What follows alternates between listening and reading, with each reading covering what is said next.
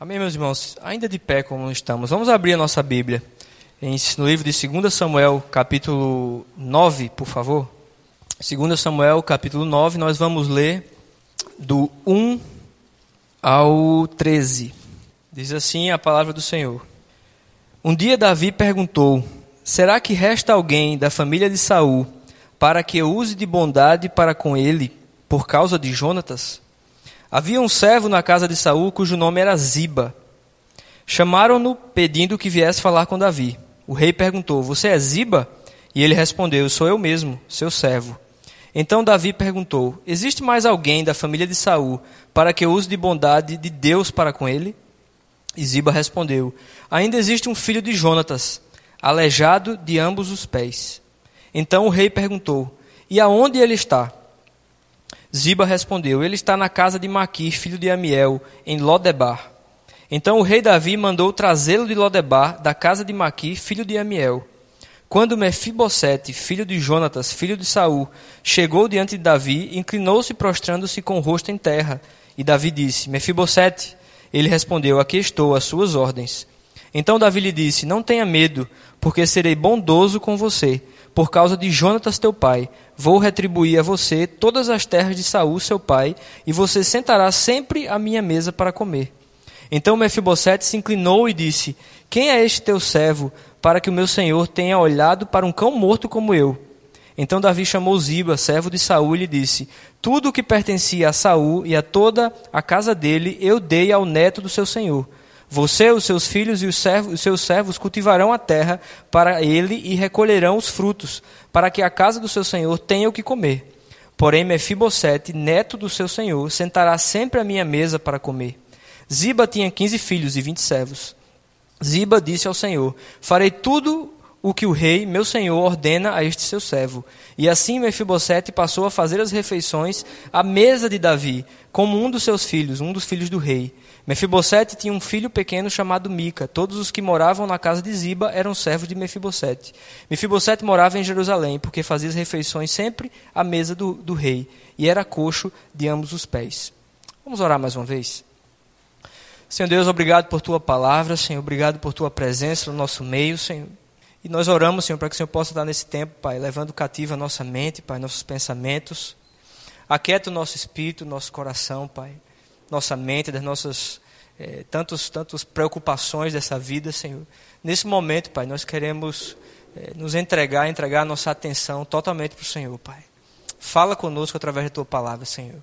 Em nome de Jesus, amém.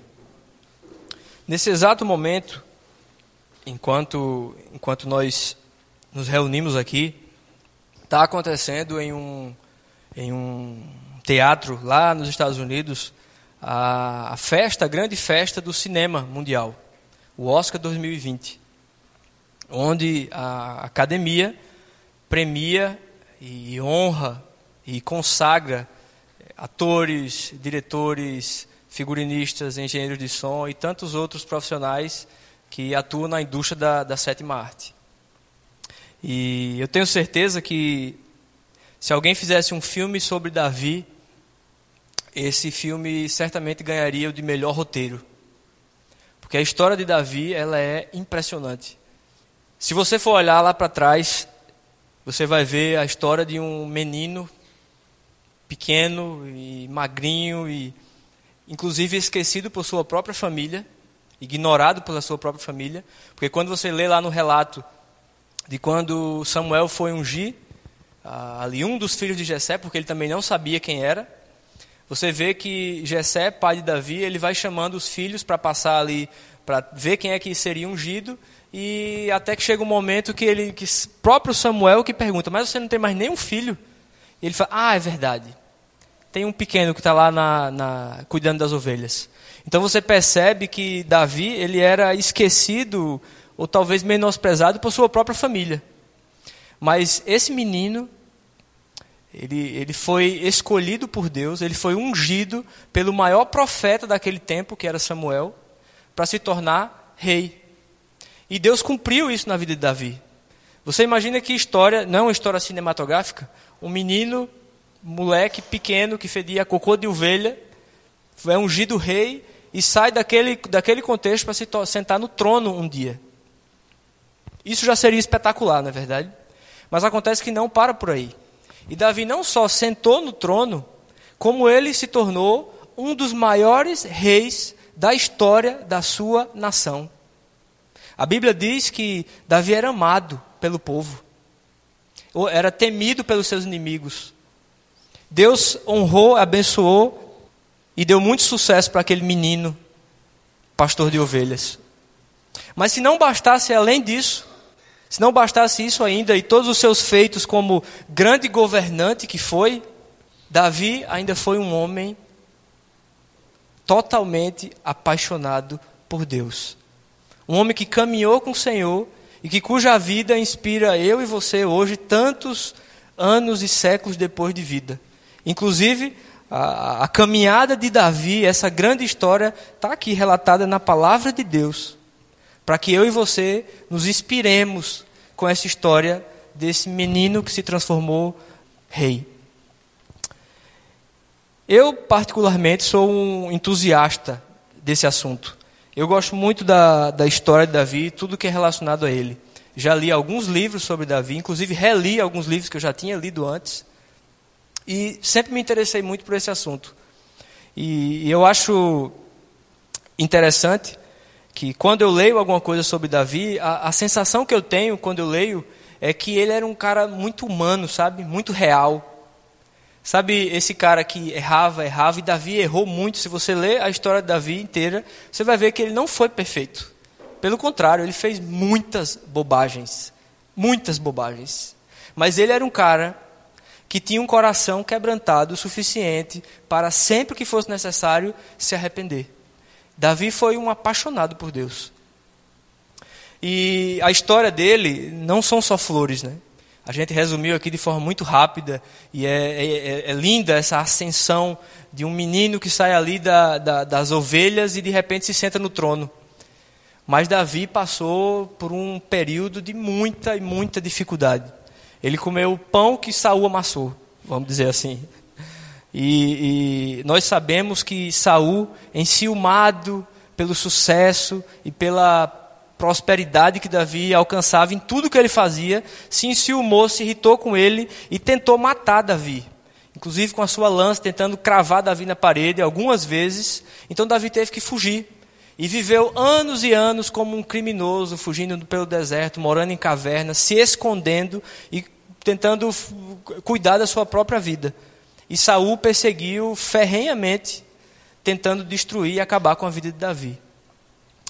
Mas esse homem, ele era capaz de tomar atitudes assim impressionantes. Como, por exemplo, em um dado momento, em uma dessas perseguições, Saul está ali, a Bíblia diz que ele reúne 3 mil homens para ir atrás de Davi, para você, ter, você entender a vontade que aquele cara tinha de destruir a vida de Davi. Ele sai com 3 mil homens atrás de Davi e está lá procurando ele. E, e, ele entra numa caverna. A Bíblia diz que algumas versões falam que ele entrou para aliviar o seu ventre. Todo mundo sabendo o que é isso, né? E, e aí o que acontece? Ele está lá naquele momento especial, né? Lendo o seu jornal. E o que ele não sabia era que dentro daquela caverna estava escondido Davi e os seus homens. E um dos homens olha para Davi, vê Saul naquela situação, totalmente vulnerável, e o que é que o soldado de Davi fala? Senhor está dando teu inimigo nas tuas mãos. Vai lá e acaba com esse sofrimento. Porque você tem que entender o seguinte, meu irmão estava rolando sofrimento. O homem estava escondido. Você imagina se alimentar no meio dessa situação toda, saindo de lugar para lugar. Inclusive, ele tinha pessoas que estavam seguindo ele. Então, aqueles homens também estavam interessados que aquela situação acabasse de uma hora para outra. E o cara disse: vai lá e acaba com isso, porque Deus está dando na tua mão e teu inimigo. E eu pergunto para você: o que é que eu e você faríamos numa situação dessa? Você tem uma palavra de Deus de que você vai ser rei. Você está fugindo injustamente porque um rei louco está tentando matar você. E você de repente se vê numa situação em que você pode acabar com aquele inimigo e ainda ajudar Deus a cumprir a palavra que ele te deu. Não é verdade? E o que é que Davi faz? Davi diz: Eu não vou tocar no ungido do Senhor. Deixa esse homem embora. E o cara sai e vai embora. E se não bastasse isso, meu irmão, uma outra oportunidade mais na frente, em um outro, em um outro momento, a Bíblia diz que novamente Saul se levanta contra Davi e vai atrás dele, porque fica sabendo que ele está numa determinada região. Então ele vai atrás de Davi com 3 mil homens, ele monta lá um acampamento, e a Bíblia diz que Davi e alguns dos seus soldados entram no acampamento de Saul à noite, e eles encontram em um, em em um, em um lugar Saul deitado, dormindo, com a sua lança ao seu lado. E aí, novamente, um dos soldados de Davi, o, o chefe do seu exército, ele fala: Olha, Deus está te dando o teu inimigo nas tuas mãos. Só que, como ele tinha presenciado a, a decisão de Davi naquela primeira situação, ele fala o seguinte: Olha, Deus está te dando o teu inimigo na tua mão. Deixa que eu vou lá e pego aquela lança e resolvo esse problema para a gente. E ele tenta dar uma força para Davi. Davi novamente diz o quê? Não vamos tocar no ungido de Deus. O que é que Davi está dizendo? Meu irmão, não foi eu que escolhi aqui, estar nesse lugar. Eu estava lá com aquelas minhas ovelhas. Foi Deus que foi lá e me ungiu e disse que, ser, que eu ia ser rei. Então, se Ele tem um plano para a minha vida, Ele vai completar. Eu não preciso fazer o trabalho de Deus. Esse era Davi. Mas a gente tem que entender, meus irmãos, que por causa de toda essa perseguição, Davi havia se tornado inimigo da casa de Saul e de Saul e do reino, porque Saul era o rei. E ele vivia fugindo. Até que gente, nós sabemos, aqui nesse trecho que a gente leu, aqui, 2 Samuel 9, a gente já vê um outro momento. Davi aqui, ele já é rei. Davi, Saul já morreu lá atrás e ele já está governando. E o que é que vocês acham que era a prática de reis naquela época? Quando um rei conquistava um outro reino, o que é que ele fazia com aquele rei, com toda a sua família? Ele acabava com todo mundo. Por quê? Por uma questão lógica de segurança do futuro. Nós não queremos ter eh, nenhuma possibilidade de que alguém da casa desse rei derrotado, no futuro, comece uma revolução e queira retomar o reino. Então a gente acaba com todo mundo. Era isso que os reis faziam. Na natureza, nós vemos isso claramente acontecer quando, por exemplo, um, um leão ele, ele quer um território novo, ele vai lá e desafia o, o, o, chefe daquele, daquele bando de leões. E se ele mata aquele leão, ou ele afugenta aquele leão, o que é que ele faz com todos os filhos daquele leão? Ele mata todos. Porque, pela mesma razão, ele não quer que aqueles leões no futuro cresçam e queiram retomar o seu território, que agora é dele. É assim que funciona. Nós sabemos que, inclusive, no nosso tempo, isso acontece, por exemplo, com, na política. Se um presidente assume, qual é a primeira coisa que ele faz? Demite todo mundo que trabalhava para o antigo. Não é verdade? Não é assim que acontece? E assim por diante. E o que eu quero que a gente entenda é o seguinte: havia essa tensão da parte de Saul para com Davi, na cabeça de Saul e aos olhos do povo, por causa do rei. Saul havia se tornado inimigo mas aí, nesse momento aqui, Saul morre, Davi assume o trono e ele está aqui nessa situação. E ele poderia, muito bem, dizer assim: Eu quero saber onde é que está todo mundo da casa de Saul. Porque ele foi injusto comigo, ele me perseguiu. Eu tenho direito, eu quero acabar com todo mundo, porque eu não quero ter problema no futuro. Era isso que se fazia. Mas o que é que esse homem, segundo o coração de Deus, faz? Ele faz algo totalmente oposto. Ele diz: Tem alguém aqui, alguém sabe de alguém da família de Saul? Você imagina quando ele faz essa pergunta, o medo das pessoas em responder: Não, tem. Era uma sentença de morte, poderia ser. Mas o que é que Davi fala? Tem alguém da casa de Saul para que eu abençoe essa pessoa por causa de Jonatas? E o que é que a gente precisa entender? Quem que era Jonatas? Jonatas era um dos filhos de Saul que havia se tornado muito amigo de Davi. Desde os tempos em que ele estava lá fugindo de, de Saul, bem no início da loucura dele.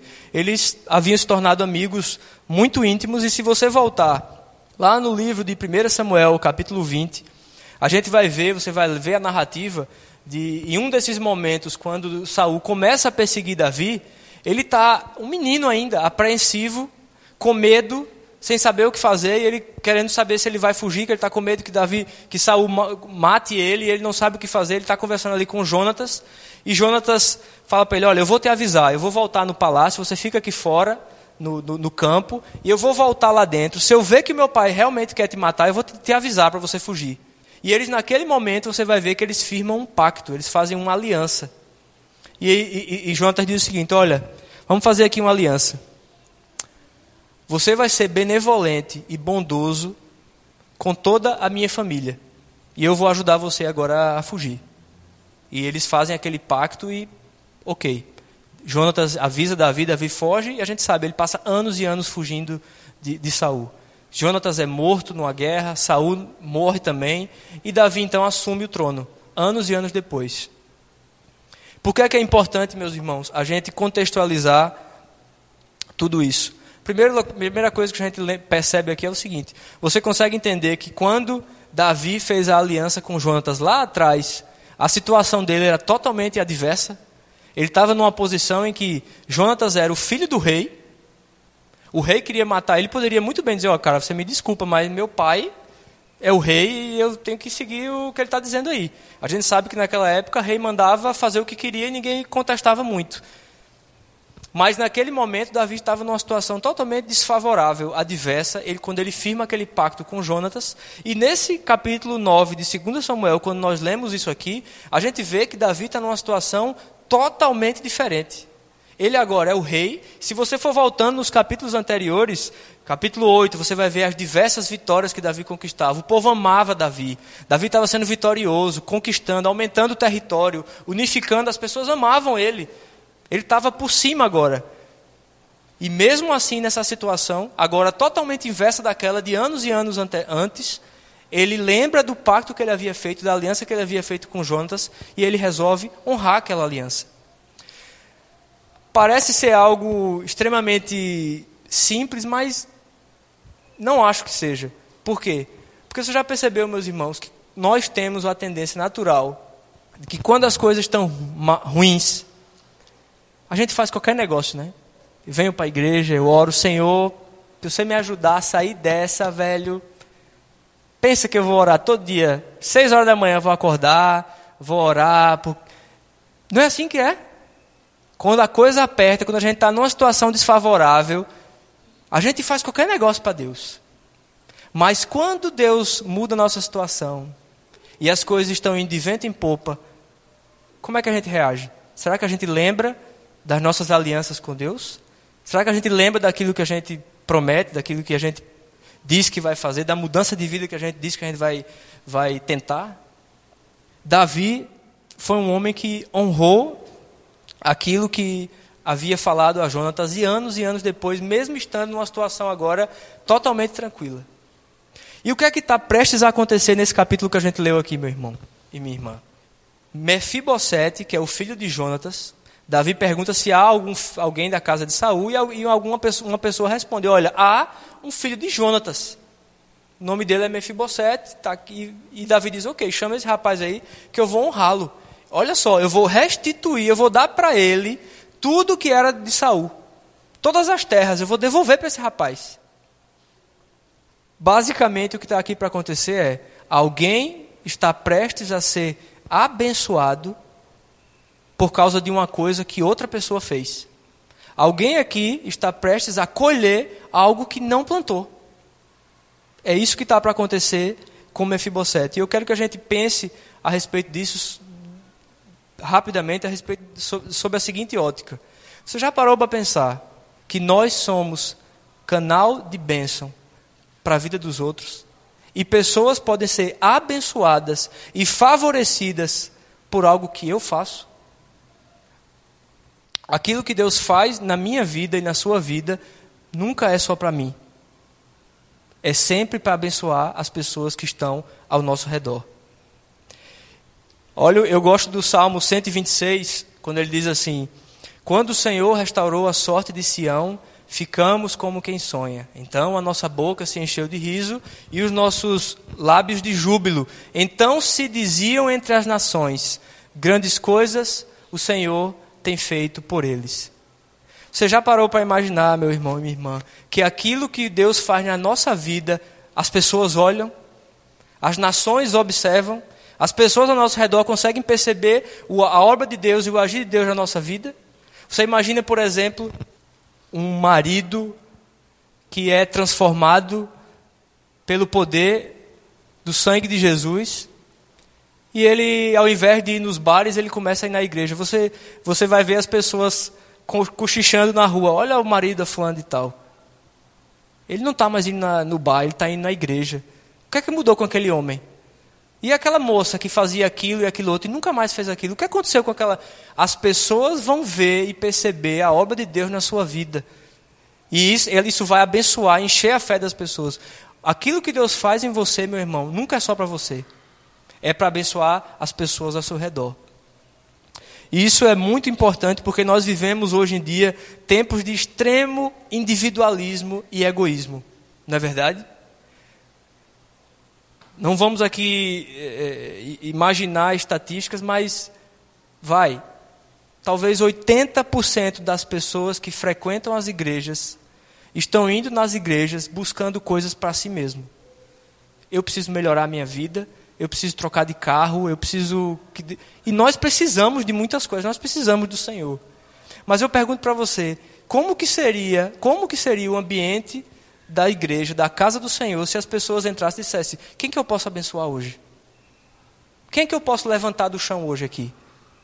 Quem é que eu posso dar uma palavra para encorajamento para amanhã, que é uma segunda-feira, que muitas vezes nós temos extrema dificuldade com algumas questões pessoais? Se a gente entrasse com essa postura, dizer, eu vim aqui entregar alguma coisa hoje para Deus, ao invés de eu só vim aqui sugar, eu quero que alguém que está no louvor me dá uma palavra legal, canta uma música que eu gosto, me faz me sentir bem. Quem vai pregar aí? Por favor, fala uma palavra que me anime para amanhã. Mas eu pergunto para você, e você vem aqui para entregar o quê? Para Deus em primeiro lugar. Você consegue perceber como nós temos uma postura extremamente egoísta? E aquilo que nós vemos aqui hoje com Davi e Mefibosete é: a Bíblia diz o seguinte em Atos 20, 35: Mais bem-aventurada coisa é dar do que receber. Eu pergunto para você, meu irmão e minha irmã, você não acha que precisamos mudar a nossa forma de pensar, nosso relacionamento com Deus, nosso relacionamento com nossos irmãos? Muitas vezes nós estamos na igreja porque nós precisamos que alguém nos ajude, que alguém afague nosso ego, que alguém entregue uma palavra legal para que eu me sinta melhor. Mas eu pergunto para você: você já se colocou na posição em que você vai ser essa boca? Em que você vai ser a mão que levanta? Eu lembro de uma história que eu ouvi de um pastor que ele disse que um pastor de outro país e ele falou que ele tinha um irmão muito rico. E esse irmão muito rico um dia resolveu presentear esse pastor. E ele disse: "Cara, vou te dar um carro. Porque eu vejo que você está indo aí fazer suas, suas missões, as coisas da igreja, e você vai nesse carro, às vezes, mais caidinho, eu vou te dar um carro. E um belo dia, esse irmão chegou lá no, no, na casa do, do, do pastor e deu um Porsche para ele. Olha só, carro caríssimo, esportivo, de luxo, e deu esse carro para esse irmão, para esse, esse, o irmão dele. E o irmão dele aceitou e usava o carro. Um belo dia, esse pastor estava dirigindo o seu Porsche.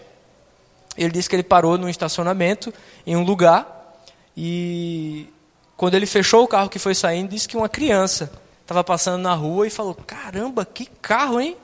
E começou a passar a mão no carro do cara e ele parou ali, enfim, é, olhou o carro, deixou o moleque olhar o carro. E ele disse que o menino falou assim: Pô, mas você deve ser muito rico para ter um carro desse, né? E ele falou assim: Não, na verdade, não. O que acontece é o seguinte: meu irmão é muito rico e ele me deu esse carro. E ele disse que aquele moleque olhou para ele e fez: Pô, eu queria ser um irmão assim. Você consegue perceber o que o menino falou? Ele disse: Eu queria ser um irmão assim, para que eu pudesse dar para os meus irmãos alguma coisa. Você consegue perceber, meu irmão, como a nossa mentalidade tem que ser como daquela criança? O que é que a gente tem entregado para Deus toda vez que a gente vem num culto domingo de noite? O que é que a gente tem entregado? Qual que é a sua postura em relação ao seu irmão? aqui na igreja ou as pessoas que você convive. Você já parou para pensar que você é canal de bênção na vida das pessoas e que Deus quer usar você para abençoar e mudar a vida de outras pessoas ao seu redor? Abra sua boca, meu irmão, e abençoe estenda a sua mão e levante, ao invés de sempre querer receber, receber, receber. Deus é soberano, Ele sabe da sua luta, e eu lhe garanto que quando você estiver no chão, alguém vai levantar você. Mas seja a pessoa que levanta também os outros. Abençoe a vida das outras pessoas. Amém? Seja uma bênção na sua casa. Seja uma bênção no seu trabalho. E que os lugares onde você vá sejam modificados e abençoados por causa do agir de Deus na sua vida. Você quer abençoar a sua família, meu irmão? Faça uma aliança com Deus. Você consegue entender aqui o que aconteceu? Mefibosete, um dos filhos de Jonatas, depois que, que Saul morreu e Davi assumiu o trono, obviamente a família dele foi toda é, dizimada e, e, muitos foram separados e fugiram, e esse rapaz também fez isso. Estava lá num canto que ninguém conhecia, onde não sabia dele, mas a bênção de Deus foi encontrar esse homem. Você quer abençoar a vida da sua família? Faça uma aliança com Deus.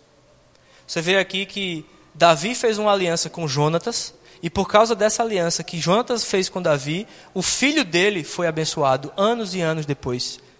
Você consegue perceber que foi isso que aconteceu? Mefibosete, filho de Jonatas, foi abençoado anos e anos depois e teve sua vida totalmente transformada porque o seu pai fez uma aliança com Davi.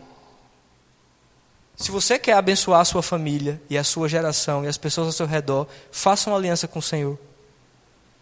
Muitas vezes, o que acontece é que nós queremos as bênçãos de Deus, nós queremos tudo aquilo que Deus pode fazer, mas nós não entregamos a nossa vida de verdade e nós não fazemos uma aliança de verdade com Ele.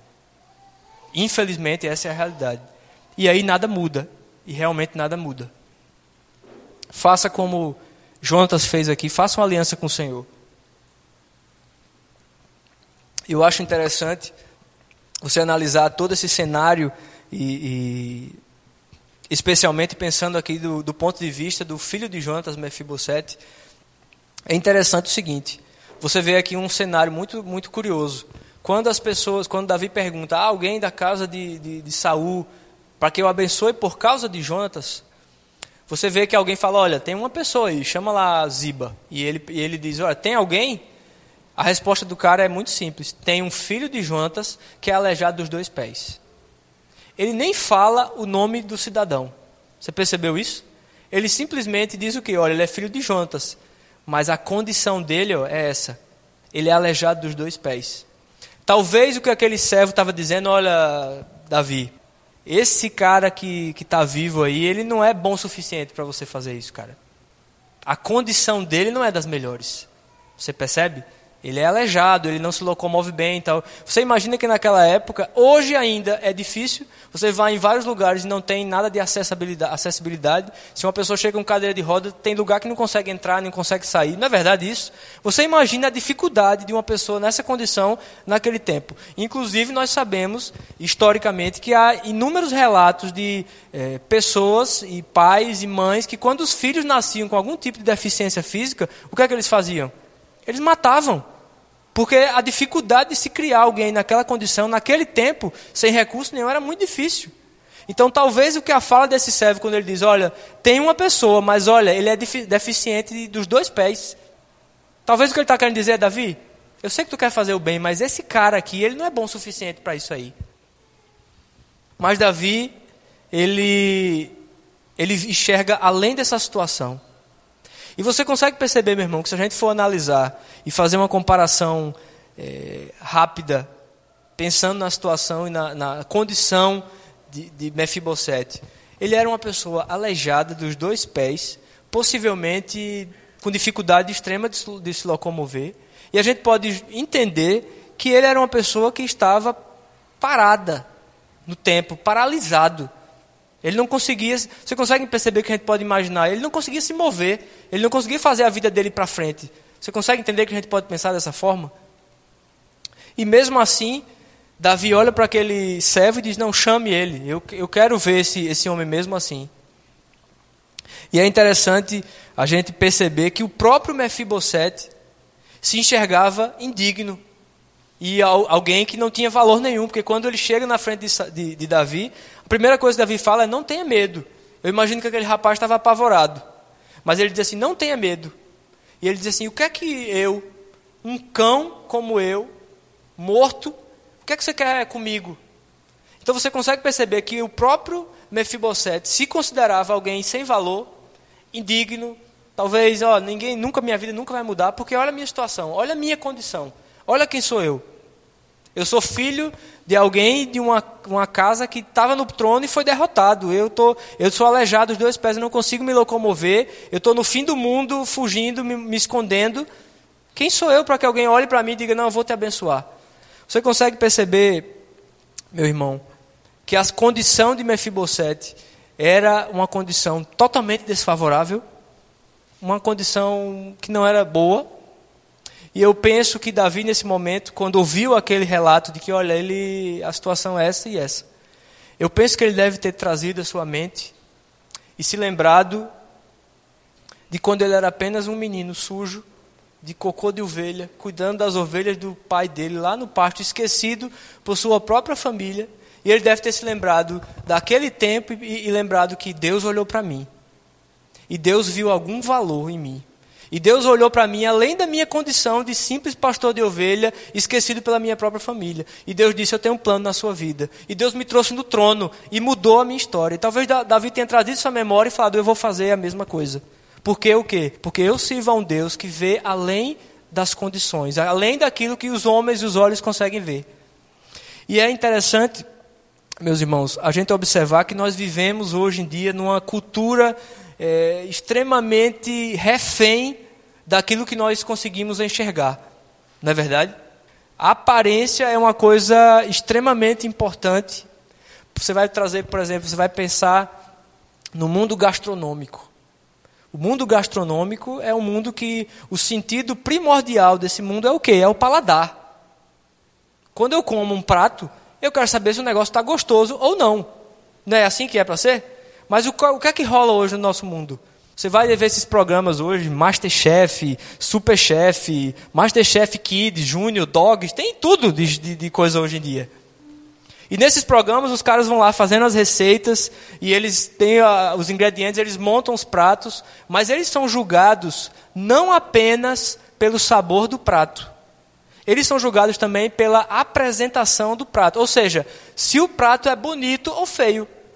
Basicamente é isso. Eu posso cozinhar uma iguaria, mas se ela for feia, o cara talvez diga: não, seu prato não é bom o suficiente, porque ele não é bonito. Estou falando alguma bobagem ou é isso que acontece hoje em dia? É isso que acontece. Você vai para a indústria fonográfica, cujo sentido primordial é o quê? A audição. E você vê o quê? Um monte de gente que canta bem pra caramba, mas não é estiloso, não é bonito, não é bem apresentado e não tem muita chance nessa indústria. Aí você vê um monte de gente bonita e boa pinta que se abrir a boca e tentar dar um dó, sai um negócio totalmente desordenado, mas está lá, ganhando rios de dinheiro, por quê? porque é boa pinta. Você consegue entender como a nossa cultura, olhando esses simples exemplos, a gente percebe claramente e rapidamente que a nossa cultura é extremamente refém do que a gente consegue ver? Não é verdade? Aí você vê, você lembra lá de 1 Samuel 16, quando Samuel estava ungindo Davi, naquele momento ali, ele achou que Eliabe, irmão Davi, ia ser o, o, o, rei porque ele era grandão e forte, e achava que o outro, porque o outro era boa pinta, ele foi achando até que Deus falou, Samuel, bate no ombro dele e fala, deixa eu te contar um segredo. 1 Samuel 16, 7. O Senhor não vê como o homem vê, pois o homem vê o que está diante dos olhos, mas o Senhor olha o coração. Você consegue perceber que Davi sabia isso melhor do que ninguém? E ele deve ter olhado aquela situação ali com Mefibosete e ele pensou: olha, a condição desse cara é desfavorável. Mas eu estou conseguindo enxergar alguma coisa além da condição dele. E é isso que Deus faz comigo e com você, meu irmão. Não sei qual é a sua condição, não sei qual é a situação de vida que você tem, mas do mesmo jeito que Davi olhou naquele momento para Mefibosete e enxergou algo além da condição física dele de vida e social, Deus olha para cada um de nós hoje, ele está enxergando muito além disso. Talvez nós somos hoje simples pastores de ovelhas cobertos de, de grama e, enfim, e a gente não consiga enxergar nenhum valor na nossa própria vida, mas Deus está olhando para a gente, aquele mesmo Deus que olhou para Davi, mudou a vida dele, ele olha para a nossa vida hoje, ele diz: Eu tenho um plano para a sua vida. Tem alguma coisa diferente para a sua vida. Eu olho para você e eu enxergo muito mais do que aquilo que você consegue ver no espelho. Acredite nisso, meu irmão. Acredite nisso. Davi olhou para Mefibosete e ele viu muito, muito, muito além daquela situação rasa que os, os, os servos trouxeram para ele. É um filho de Jonatas, mas é deficiente. Inclusive, mora lá longe. Ele mora numa cidade chamada Lodebar. Você quer ouvir uma coisa interessante? Você sabe o que significa Lodebar em hebraico? Essa palavra significa terra sem pasto, terra sem alimento, ou lugar nulo. Basicamente, Lodebar é lugar nenhum. Terra que não presta para nada. Você consegue entender e fazer essa analogia? o filho de, de Jonatas, aleijado, com a condição totalmente desfavorável física e social, se escondeu no fim do mundo. É isso, foi isso que ele fez. Eu vou me esconder no fim do mundo porque aqui ninguém nunca vai me achar. Eu lembro que alguns anos atrás eu, eu vi um relato de uma de uma moça sobrevivente do, daquela, daquela, daquele dia lá do World Trade Center, lá nos Estados Unidos. Muitas pessoas morreram naquele, naquele episódio, aquele ato de terrorismo lá. Eu lembro que eu li um, um, um relato de uma moça, uma sobrevivente, e eu consegui achar esse relato, e ela diz aqui o seguinte: ela está falando sobre aquele momento. E ela diz assim: Eu tentei correr atrás da minha amiga, mas muita coisa começou a cair em cima de mim. Eu achei que fosse um sonho, um sonho ruim. Eu fechei os meus olhos e quando tentei levantar, vi que não era um sonho ruim. Eu não podia me mover e apenas tentei me preparar para morrer. Ela não gritou, ela diz aqui, eu não gritei, apenas rezei e implorei por uma segunda chance. Eu pedi por um milagre, já que eu estava sobre 110 andares de concreto e não sabia como sair de lá. Você consegue perceber, meus irmãos, que da mesma forma que aquele cidadão, Mefibosete, estava escondido no fim do mundo, e essa moça aqui estava sobre 110 andares de concreto, e ela achava que, olha, acabou para mim. Eu estou num lugar em que ninguém vai conseguir chegar para me ajudar. Deixa eu lhe contar algo. Não existe nenhum lugar na face da terra onde o amor, a fidelidade e a misericórdia de Deus não possa te alcançar. Não existe esse lugar. Aquela moça sobreviveu, ela foi achada. E esse cidadão aqui teve Mefibosete, teve sua vida totalmente transformada. O próprio Davi escreveu o seguinte no Salmo 139: para onde eu irei do teu espírito? Ou para onde fugirei da tua face? Se eu subir ao céu, lá tu estás. Se eu fizer no inferno a minha cama, eis que ali a tua mão, mão também, ah, eis que ali tu também estás. Se eu tomar as asas da alva e se habitar nas extremidades do mar, até ali a tua mão me guiará e a tua destra me sustentará. Não se esqueça disso, meu irmão.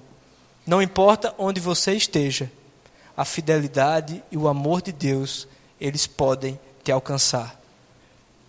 Da mesma forma que alcançou a esse rapaz, Mefibosete. Esse, esse, esse filho de Jonatas, ele teve a sua vida totalmente transformada. Totalmente mudada. Você imagina um dia você estar no fim do mundo, literalmente, como a gente leu aqui, vivendo ali a sua angústia diária de alguns anos, e em um outro momento você está sentado na mesa do rei, comendo com o rei. Você já pensou o que é isso? Você já pensou que é, em um momento você está lá no final do mundo, no fim do mundo, no fundo do poço, podemos dizer assim, sem nenhuma perspectiva de vida, ou de melhora de vida, ou de qualquer coisa que possa ser boa na sua vida, você não tem essa perspectiva. E de uma hora para outra você se vê dono de terras. Alguém chega e diz: Olha, Eu achei você onde você está. Vou restituir tudo que era do seu avô e agora você tem posses. Você tem um lugar de honra na casa do rei. Você já pensou o que é, que é isso? De uma hora para outra sua vida mudar dessa forma? Só um Deus fiel pode fazer isso. E eu vou dizer para você, meu irmão e minha irmã, talvez você viva hoje uma, uma situação desfavorável. Talvez você hoje se encontre numa situação muito que você se identifica demais com Mefibosete. Você diz, olha, a minha condição hoje não é das melhores. Eu sou limitado nisso, eu tenho esse problema, eu não consigo isso, eu não consigo resolver isso. E eu estou no fundo do poço, eu estou num lugar em que dificilmente alguém vai me achar. E eu vou dizer para você hoje, meu irmão, existe graça de Deus para você hoje.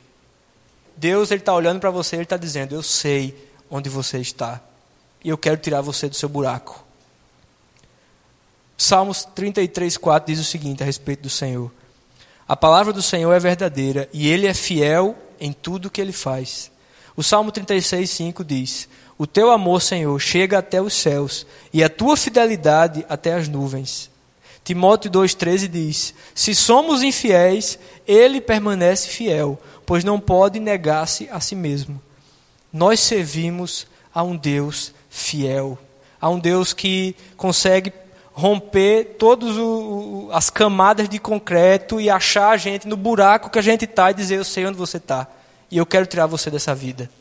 Nós servimos a um Deus que é fiel e que rompe aí a, a, a, a força dos tempos e consegue achar a gente e abençoar pessoas anos e anos depois de uma palavra que foi prometida.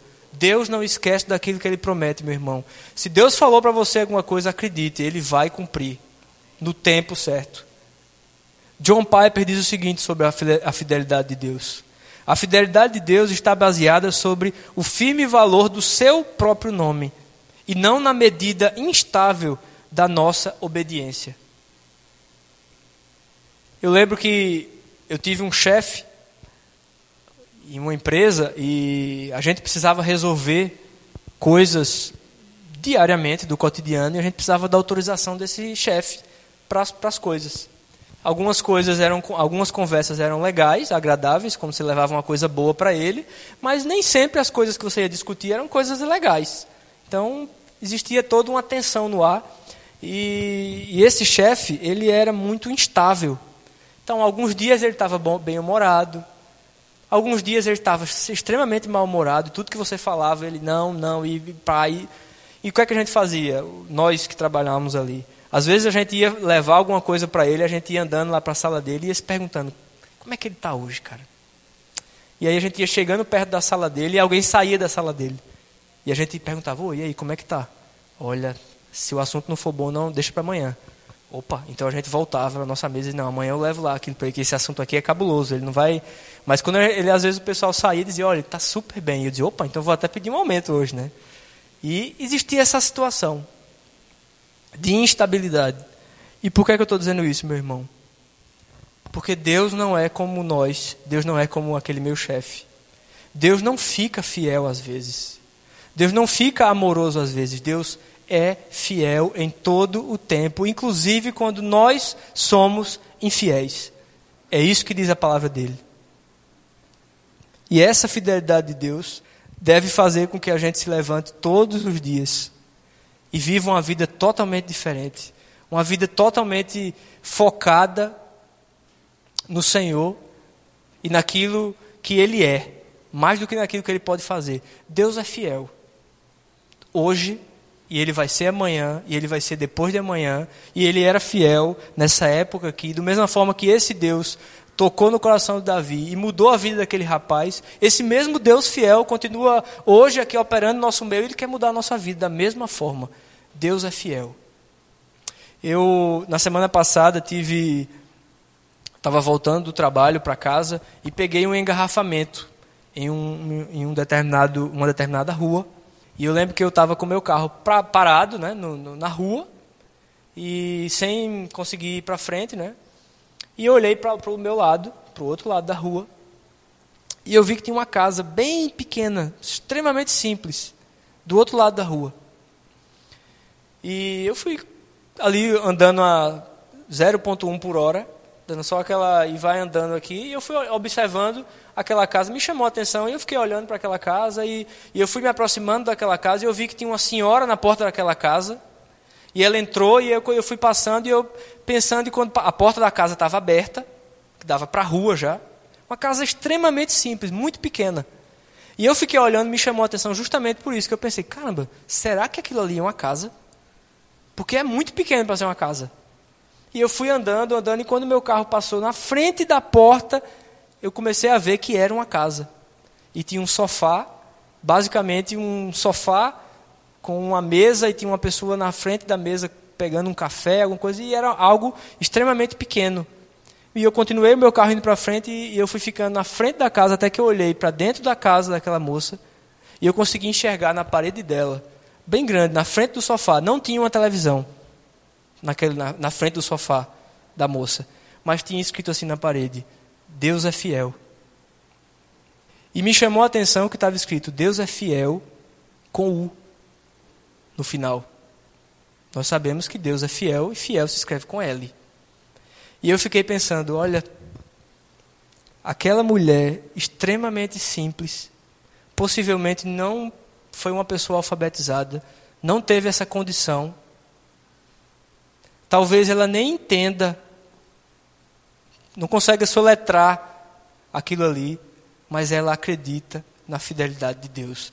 A fidelidade de Deus, meu irmão, mesmo que eu e você não entendamos completamente hoje, ela está aí à nossa disposição. Deus é fiel para mim e para você, independente daquilo que nós entendamos ou não a respeito da sua própria fidelidade. E eu acho, eu queria finalizar dizendo o seguinte: que nós precisamos, e quando falamos da fidelidade de Deus, e fazendo um paralelo com esse texto aqui, nós precisamos entender e trazer à nossa memória que há séculos e séculos atrás, a fidelidade de Deus, ela se personificou em uma pessoa, que foi Jesus Cristo. E Jesus Cristo, por ser fiel, subiu numa cruz e morreu pelo meu e pelo seu pecado. E a fidelidade de Deus correu todos esses séculos. Ele nos alcança aqui hoje. Nós precisamos fazer uma aliança com Deus. Da mesma forma que Jonatas fez com Davi, lá atrás, nós precisamos hoje escolher. Quero fazer uma aliança com esse Deus que é fiel. Efésios 2, 4 ou 6 diz o seguinte: mas Deus, que é riquíssimo em misericórdia, pelo seu muito amor com quem nos amou, estando nós ainda mortos em nossas ofensas, nos vivificou juntamente com Cristo, pela graça sois salvos. E nos ressuscitou juntamente com Ele e nos fez assentar nos lugares celestiais em Cristo Jesus. Se deixe ser encontrado, meu irmão, pela fidelidade de Deus hoje. Amém?